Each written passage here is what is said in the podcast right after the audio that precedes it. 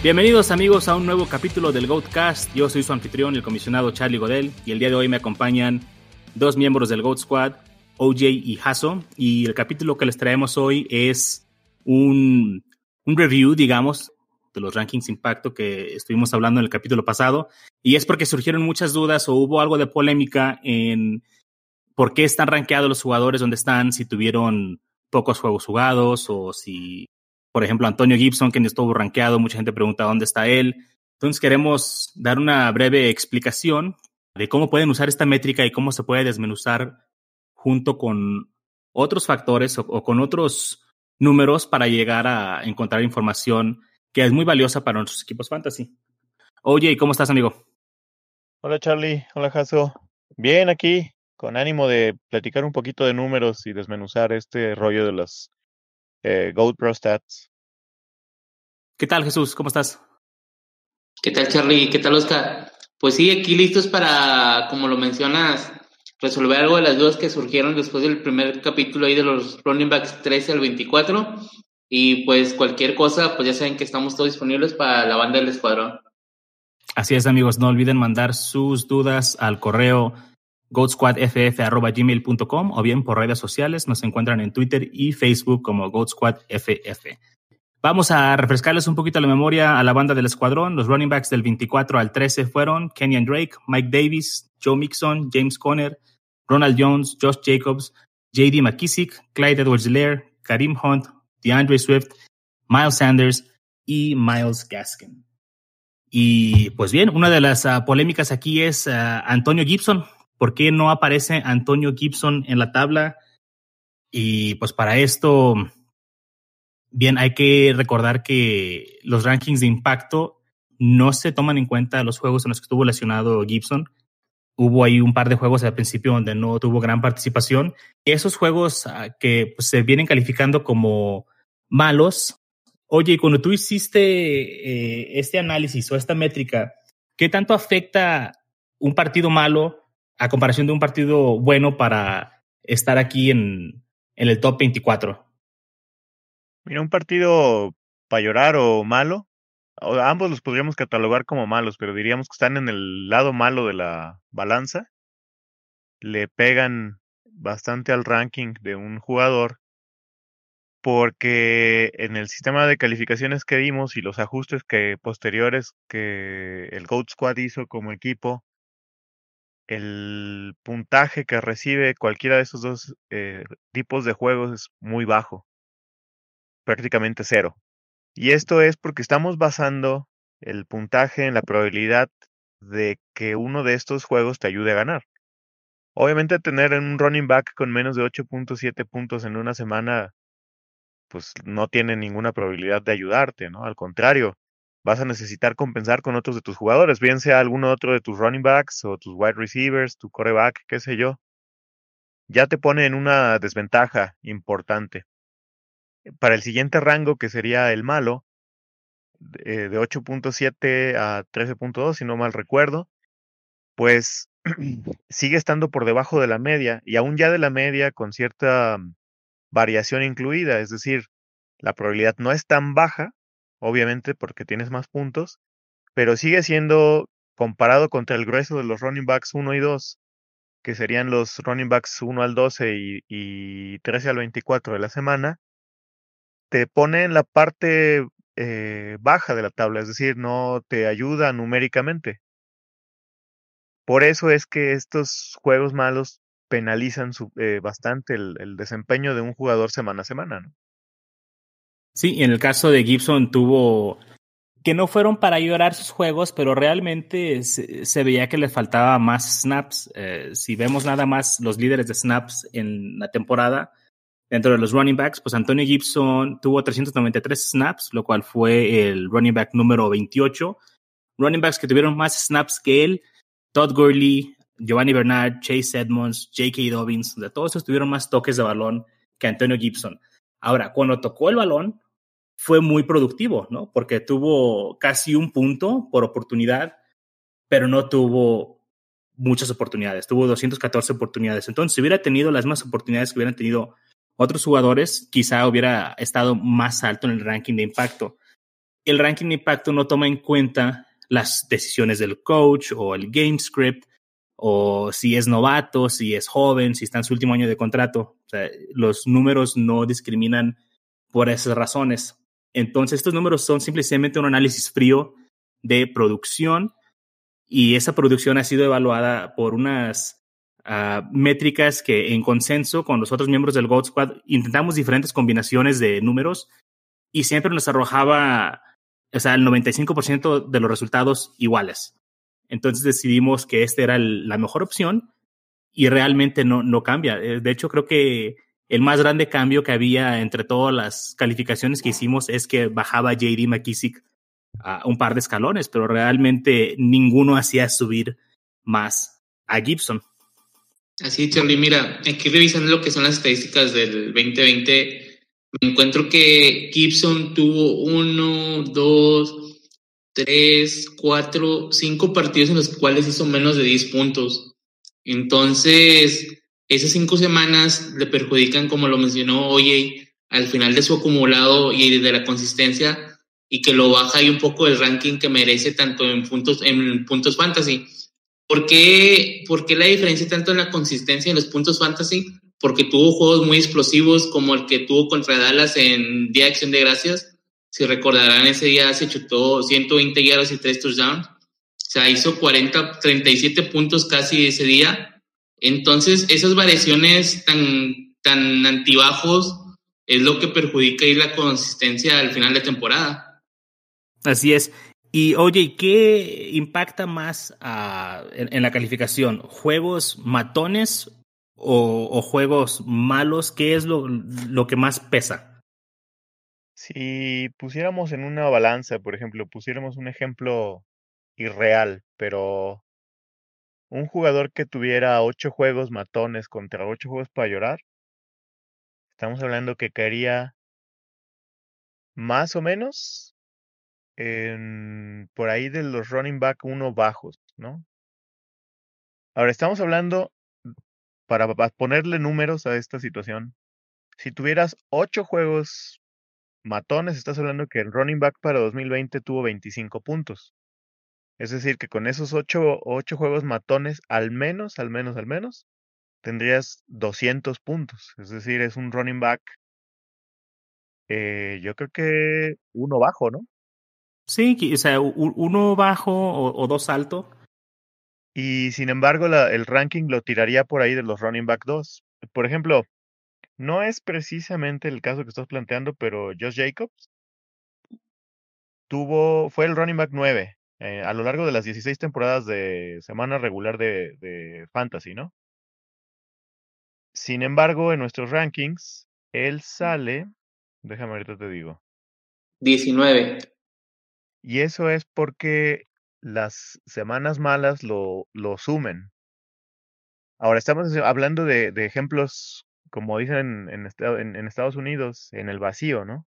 Sin embargo, es importante mencionar que estas son métricas comparativas, es decir, no solo es la calificación que por sí mismo él pudiera tener, con ocho juegos matones y ocho juegos para llorar, sino además cómo se comportan los running backs que están justo antes y después de él.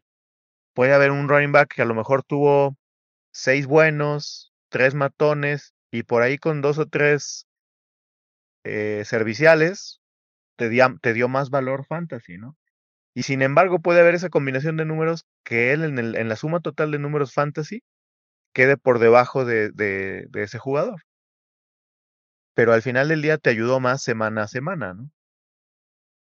Entonces tú dirías, ¿es más importante consistencia o juegos matones? Ligeramente los juegos matones, porque la métrica está pensada para premiar a los jugadores que hacen diferencia, que son los que queremos buscar todos. ¿no? Sí, es correcto. Porque si tú tienes puros jugadores que son cumplidores, por así decirlo, tus probabilidades de ganar no es como que mejores que el 50%, porque ya con un jugador matón que tenga el rival, pues ya estás en desventaja. Entonces podrías pensar, pues con que cumplan mis jugadores, ¿no? Con que, con que hagan lo que están proyectados a hacer. Pero realmente necesitamos encontrar los jugadores que proyectan a ser el, jugador matón. Fíjate, una comparativa de Antonio Gibson, que fue por el que más me renegaron que no está en la tabla. Una comparación directa con James Conner, ¿no? Que él sí estuvo en el impacto, él está en el 21. Tuvieron básicamente la misma cantidad de acarreos. Tuvieron básicamente la misma cantidad de targets. Nada más que uh, Gibson tuvo ligeramente más puntos por oportunidad y más touchdowns. Entonces, que se concentra la mayoría o ese juego de tres touchdowns en, ese estrecho de cuatro o cinco juegos, te quedas con la percepción de que Anthony Gibson tuvo una mejor temporada, pero a, la postre o al final de, del día son básicamente la misma temporada, uh, nada más que, pues como dijiste hace rato, tú lo ves, lo que tú estás viendo cuando ves un juego, tú sabes a cuál de esos dos jugadores quieres tener. Nosotros no le estamos diciendo, no vayan por Gibson, vayan por James Conner. Eso no es para lo que son estos rankings de impacto. Son para que puedas identificar qué jugadores tuvieron esa consistencia con juegos matones y muy buenos y puedas ir por ellos ya sea a un nivel uh, barato cuando nadie se lo espera, como para mí es el caso de Joe Mixon para la siguiente temporada, o de jugadores que tal vez te debas alejar porque dices, esta tendencia quizá no se pueda volver a repetir. Sí, inclusive el caso de Connor es uh, ya un running back que va con tendencia a la baja, es decir, si observamos sus números de 2018, pues obviamente eh, se pensaba que iba a ser un caballo de batalla que iba a durar muchos años, que iba a ser prácticamente el, el, el plug and play de Livion Bell, ¿no? Debido al, al holdout. Sin embargo, en 2019 bajó y en, ahora en 2020 la tendencia es todavía más a la caída. Complementando lo que tú dices, Charlie, al final del día esta es una herramienta que nos ayuda a ver, ayuda a ver una parte de la historia. Esa parte de la historia es qué tan consistente fue un running back específicamente en este año 2020. Nosotros vamos a estar haciendo estos mismos análisis para años previos, para entonces ver quién viene a la baja, quién va a la alza, ¿verdad? En el caso de novatos como Gibson, pues cualquier persona sensata que sepa este deporte sabe que es un jugador que va a la alza. Gran parte de los números, como dijo Hasso, que tuvo al principio del año fue porque no le soltaron la rienda del backfield. No confiaron en él porque era novato, o no había mostrado mejoría o progresión en sus esquemas de bloqueo, o inclusive no se sabía el playbook. Hay muchas razones que no conocemos. La realidad es que no, los, no estaba teniendo todos esos toques o todos esos snaps. Cuando le soltaron la rienda, pues nos dimos cuenta del potencial que tiene, del cual se hablaba en el hype.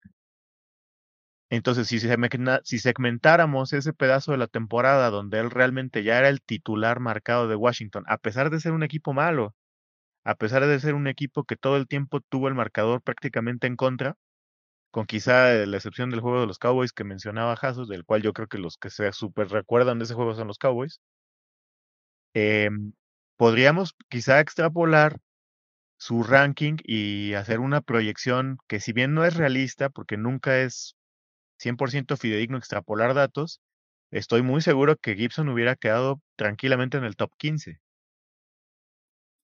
Y de hecho, agregando, agregando algo más de lo que mencionó Jay, Gibson tuvo una rachita de la semana 7 a la 12, en la cual anotó touchdown, anotó 8 touchdowns en total.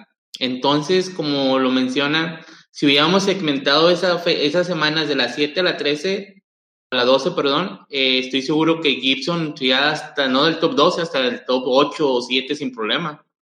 Sí, en ese rango de cuatro o cinco juegos que tuvo, eh, fue espectacular, era un running back top 5. Uh, y para complementar lo que dice OJ, en fantasy, eh, en puntos fantasy por oportunidad, fue el jugador número 16. Entonces estamos hablando de que en promedio, si tuviera simple y sencillamente más volumen, estaríamos hablando de un running back 2 alto. Con tendencias a poder ser incluso más, porque su participación en jugadas de pase nada más fue del 31%, porque se la estaba llevando todas McKissick. McKissick tiene el 59%. Y si Gibson puede ser involucrado en el juego aéreo, running back 1, ¿no? Es un running back 1, firmado. Sí, sin duda. Ese, ese tema que mencionas de los targets es muy importante. Hubo nada más un solo partido en el que arrebasó la línea de 5 targets. También por lo mismo que mencionas de McKinsey, que tuvo partidos hasta de 10, 12 targets entonces ahí también hay un margen de crecimiento para él y, un upside para la siguiente temporada. Eh, ¿qué, ronda les gustaría que se fuera Gibson? ¿Mediados de segunda ronda?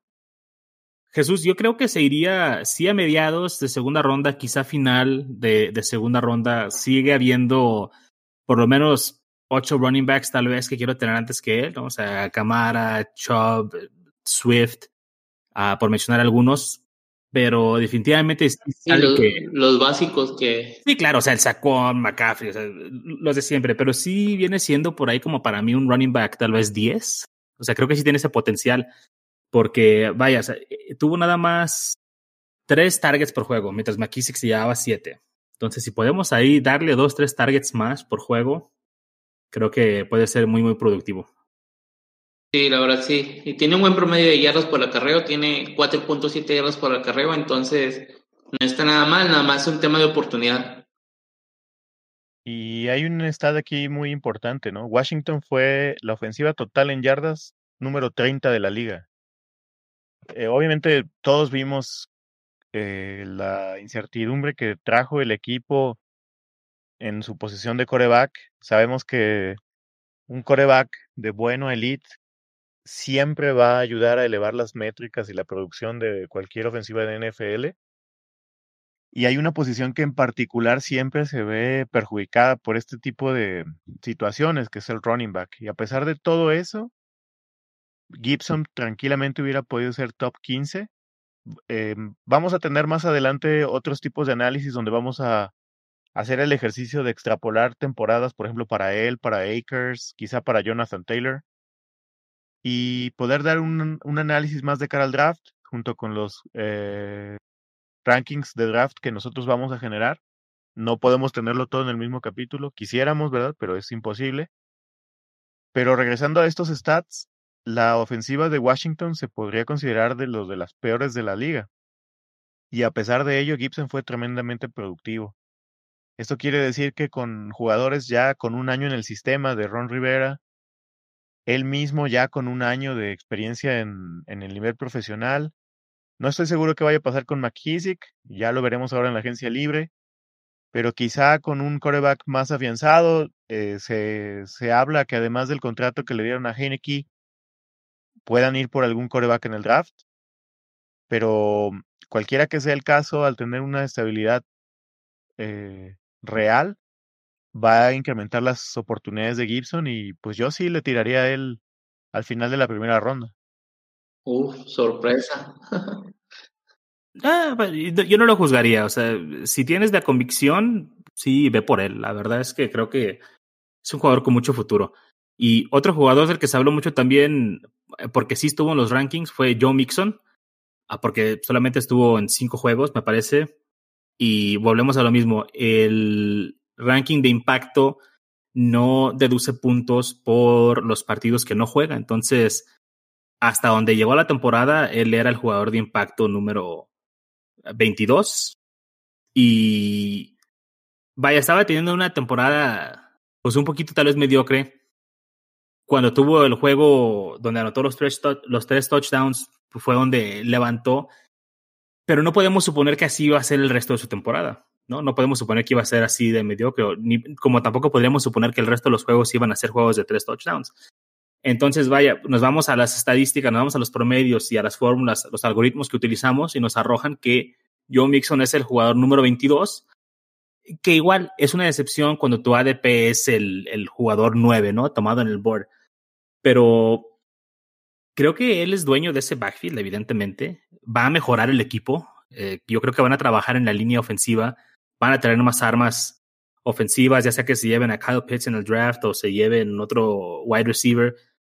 Eso va a abrir oportunidades para Mixon. Mixon es un jugador que realmente me gusta mucho y creo que aunque se perdió gran parte de la temporada por la lesión, va a regresar fuerte. No creo que sea algo que lo vaya a estar molestando el siguiente año. Yo soy un defensor de Mixon, la verdad, este, como lo mencioné en el capítulo, siento que estuvo muy cargada la mano hacia decir que tuvo un mal rendimiento, pero con esa línea que tenía, pues estaba muy complicado.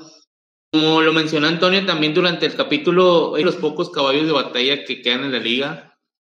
Tanto tiene más del 80% de acarreos, como al final de, al final de cuentas le quitó muchos targets a Bernard. Partidos hasta de 8 targets. Entonces estamos hablando que si tiene 20, 25 toques por partido, es mínimo un running back 2 bajo, por más malo que sea, pero con demasiado upside para la siguiente temporada. Y también lo mencionamos, podría ser un robo del draft la, la siguiente temporada. Es que saben que la decepción fue tan grande de todo el hype que tenía Mixon previo a la temporada, es decir, durante todo el draft, que mucha gente quisiera como verlo bien hundido, ¿no? Que dijéramos, es el último lugar de los rankings y todavía después del último lo pusimos más abajo como de castigo, ¿no? Pero la realidad es que hay que ser fríos a la hora de evaluar. La gran mayoría de la temporada de Mixon estuvo perdida y cuando estuvo sano, a pesar del game script de Cincinnati que fue negativo y de la ofensiva que fue prácticamente igual de pútrida que la de Washington, Oye, siempre me andas asustando con tus palabras, güey. ¿Mande? Siempre me andas asustando con tus palabras. Putrida. No sé, siempre pienso que vas a decir otra cosa. no.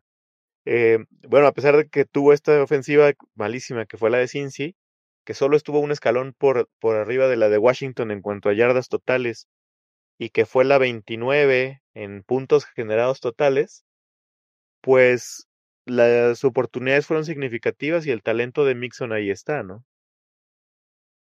Desde luego, yo, confío en el talento, ya lo hemos dicho, ¿no? Siempre el talento va a salir adelante. Y otro jugador que quizás estuvo muy arriba en el ranking para muchos fue Miles Gaskin, pero ahorita que lo estoy comparando con el jugador que está encima de él, que no voy a decir quién es para que escuche el siguiente capítulo, son números casi idénticos. Si yo les dijera el nombre, no me lo creerían. O sea, pero son números casi idénticos. Estamos hablando de que tuvo ah, 189 oportunidades, 0.87 puntos por cada oportunidad, 5 touchdowns totales y 6.4 puntos por juego. En PPR, Miles Gaskin me gusta mucho. Espero que le den la oportunidad en Miami. Deberían de darle la oportunidad en Miami. Si no les cuesta nada, fue una séptima ronda. Está baratísimo. ¿Para qué drafteas ahorita a un running back? ¿No? Gástate los últimos dos años que le quedan de contrato, darle la oportunidad. No lo hizo mal cuando estuvo ahí. Y Miles Gaskin me gusta mucho también. Es un jugador que defiendo ahí a capa y espada. Sí, de hecho, Gaskin tiene a su favor que, como los primeros tres o cuatro juegos de la temporada, estuvo completamente metido detrás de Jordan Howard en cuanto a las oportunidades dentro de la 20, ¿no? De hecho, inclusive había una broma, ¿no? Que decían, ¿Cuáles son las proyecciones para Jordan Howard? Ah, pues va a tener un acarreo para una yarda y un touchdown. Y le atinabas. Entonces, hay que tomar siempre en cuenta el contexto, ¿no? E, a pesar de esa situación, él rindió por yardaje, lo cual habla muy bien de él. Y las oportunidades que tuvo en tercer down, que también habla muy bien de sus habilidades para bloquear, cosa que buscan mucho los head coaches, o al menos los coordinadores ofensivos, ¿no? Se perdió algunos juegos por lesión. Entonces, haciendo un lado los juegos por lesión, lo que estamos diciendo es que con todo y el contexto negativo que tuvo al principio de la temporada, fue tremendamente productivo todo el tiempo que estuvo sano. Y como acabas bien de decir, Charlie, no solo en el draft de la vida real de la NFL fue una séptima ronda. En el draft de 2020 de Fantasy no existió. O sea, nadie se lo llevó. Entonces es un tremendo valor. Undrafted. Sí, no. Undrafted. Oye, aparte, fíjate, este, yardas por target, 8.3. O sea, más yardas por target que Dalvin Cook, que Alvin Camara, que Christian McCaffrey. O sea, fue, fue muy bueno por aire. Creo que esa es la gran uh, plus que tiene, es que puede ser muy valioso para PPR. Sí, de hecho tuvo un 80% de pases atrapados, le tiraron 47 y atrapó 41. Entonces, como lo mencionas, la eficiencia la tiene muy marcada. A mí me sorprendió el rumor que salió esta semana de, sobre que Aaron Jones interesaba a Miami. Soy sincero, no es un movimiento que me gustaría porque siento que ni ayuda a Aaron Jones en potencial fantasy y perjudica a Mike Gaskin. Entonces, sinceramente espero sea solo un rumor y no pase nada más porque este muchacho Gaskin tiene demasiado potencial. Si le sueltan un poco más la llave, como lo hicieron al final de temporada, o después de las fechas 5 o 6 que dejaban a Jordan Howard hasta inactivo para darle más oportunidad, y que empezó a despegar ahí desde el partido de San Francisco y después se le atraviesa su, lesión, pero regresa muy bien en la semana eh, de la final de Fantasy, eh, y dando algunos triunfos con su partido ante Raiders. Yo confío mucho en el potencial y la verdad sería un excelente running back para el siguiente año. Fíjate que en cuestión de lo que mencionas de la estufa caliente de la NFL, lo de Aaron Jones yo creo que es nada más su representante haciendo, haciendo bien su chamba, porque no, no veo manera de que llegue ahí, puedo estar equivocado, no tengo ninguna fuente ahí, un insider ni nada, pero como dices tú, no tiene sentido. No tiene sentido para los delfines pagarle a alguien. Digo, si vas a ir por un running back, mejor voy a poner en el draft, ¿no? Lánzate por este Najee Harris o por Etienne, por quien tú quieras. Pero ¿para qué contratas a un veterano? Quédate con Gaskin o bien ve por otro novato. Creo que esa debería ser la solución. Si, si Hunt estuviera libre al principio de la tercera ronda y Gaskin también, sin que los Dolphins hubieran firmado a gente libre alguno como running back, ni hubieran agarrado ninguno en el draft, ¿a quién se llevan ustedes entre ellos dos? No, no me puedo llevar un receptor y esperar a la quinta. no. Se me hace también muy pronto para los dos, pero si me pones a elegir uno de los dos, yo me llevo a Karim Juan. punto de vista. Yo creo que yo también, yo creo que tengo que llevarme a Hunt, porque aparte siento que a Gaskin lo puedo tener más tarde. Entonces, si esa es la opción, dame a Hunt y luego me llevo a Gaskin en la vuelta o en la quinta, la verdad. Que, mira, el potencial de Hunt, ¿cuál podrían ser las, las recepciones? El potencial de Gaskin también podría ser las recepciones. Entonces, si busco el upside por carrera, yo le veo un poco más de upside a Karim Hunt por la línea y el equipo en el que está que a Mal Gaskin. Y sabes lo que tuvo Hunt? Tuvo 11 touchdowns esta temporada. Eso maquilla muchísimo los números. 11 touchdowns, pero realmente menos yardas por targets, menos targets por juego. Y eso que se supone que Karim Hunt es el especialista en Cleveland para atrapar balones. Uh, básicamente la misma cantidad de puntos por oportunidad, más oportunidades. O sea, Gaskin fue tremendamente más efectivo hizo más con menos, o por lo menos lo mismo con menos. Yo la verdad sí me decantaría por Gaskin, dadas esas circunstancias que dije previamente, porque Karim Hunt es el, running back 2 de su equipo. Ahí el, el mandamás es Nick Chop.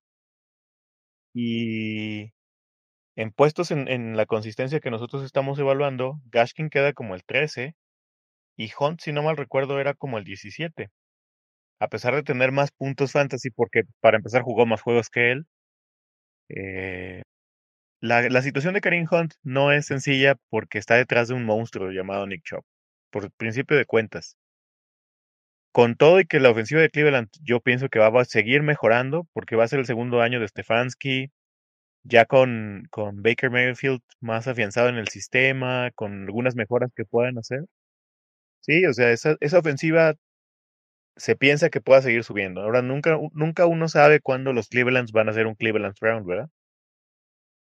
Lo más natural es que sigan por esa línea, pero el titular es Nick Chop. Karim Hunt es de un running back 2.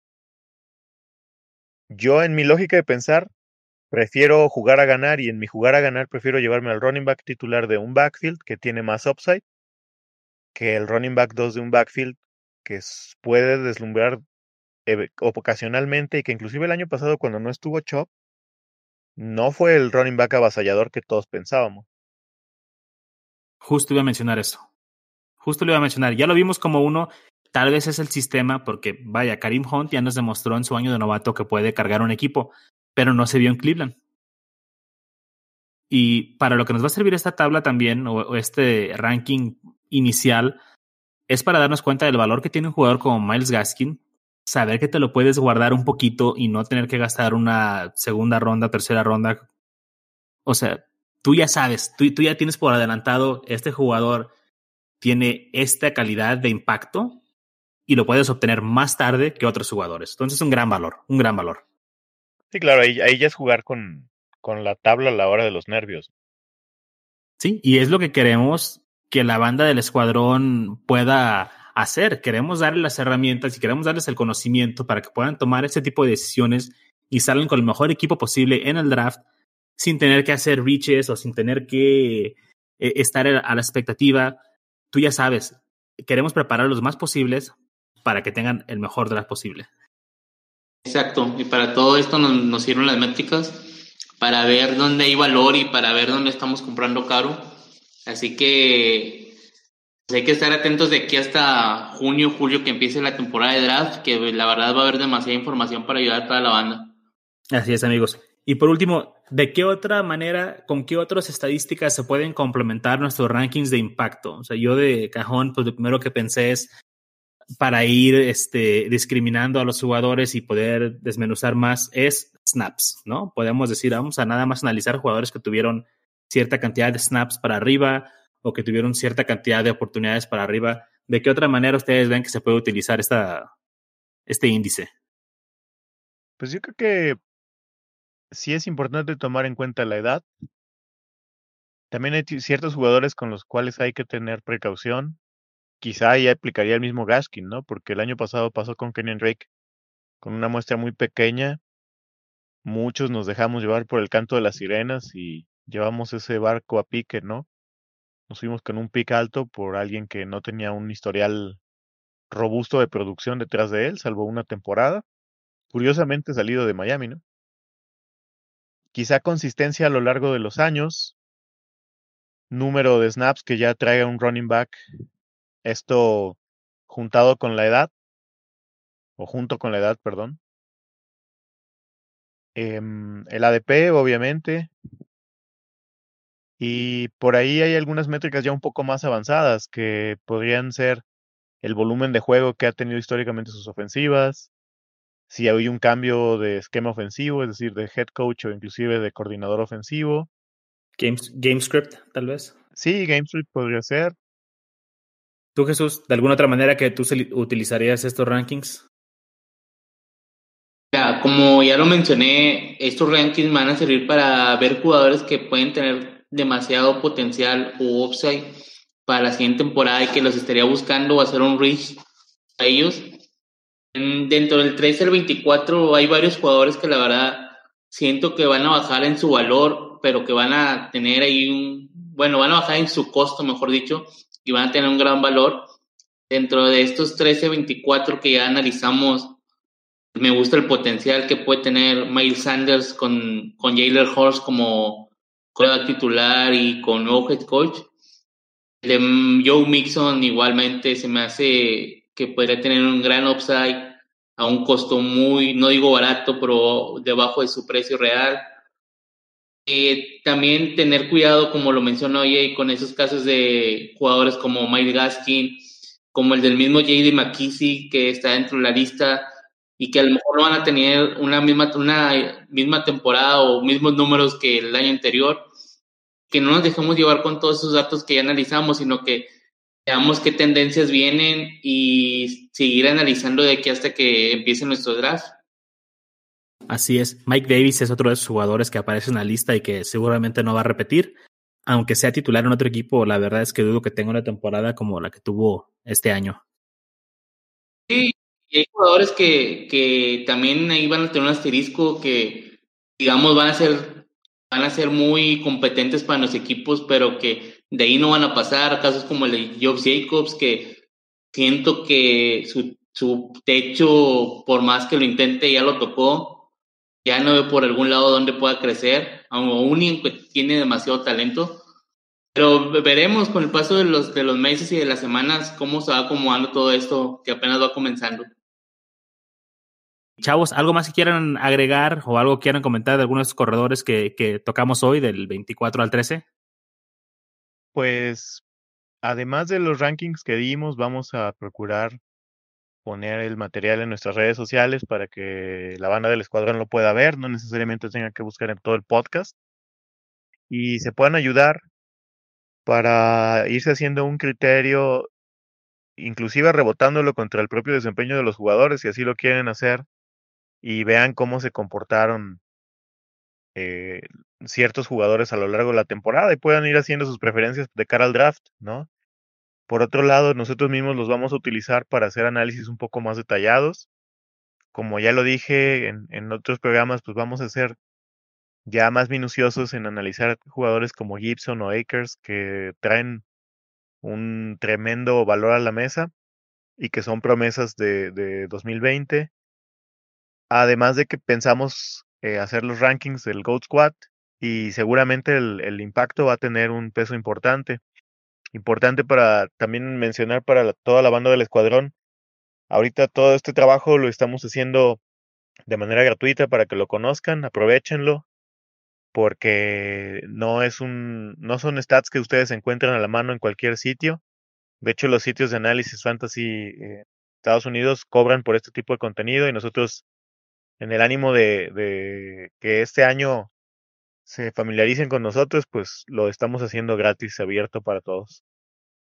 Qué caritativo, oye. Y gracias por mencionar que vamos a estar publicando los rankings en las redes para que puedan estar checándolos y complementen sus conocimientos que ya tienen con nuestros rankings. Recuerden que esto es un review de lo que pasó en el 2020. No son proyecciones todavía de lo que va a pasar en el 2021. Nada más estamos checando en retrospectiva el performance de estos jugadores en base a nuestra nueva métrica llamada impacto. Jesús, ¿algo más que tú quieras agregar? No, pues decirle a toda la banda que esté muy atenta al contenido y que la verdad les va a servir mucho en todo este, en todo este periodo de preparación. Charlie, antes de despedirnos, quisiera ofrecer al, al escuadrón, si alguien tiene ganas de comparar eh, la temporada 2020 entre un par de corredores, vamos a ofrecer por ahí dos o tres gráficas de comparación gratis para los primeros miembros de la banda del escuadrón que lo soliciten vía Twitter o Facebook. Excelente. Oye, ya saben, banda, manden a quién quieren comparar, qué corredores quieren comparar con la métrica de impacto y OJ se los va a publicar en Twitter y Facebook de manera gratuita. Gracias, OJ.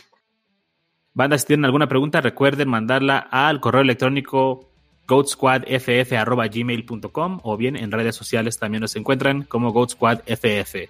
Amigos, eso es todo por el capítulo de hoy. A nombre de todo el equipo del Goat Squad, muchas gracias por escucharnos. No olviden suscribirse al podcast. Hasta luego. Hasta luego. Hasta la próxima.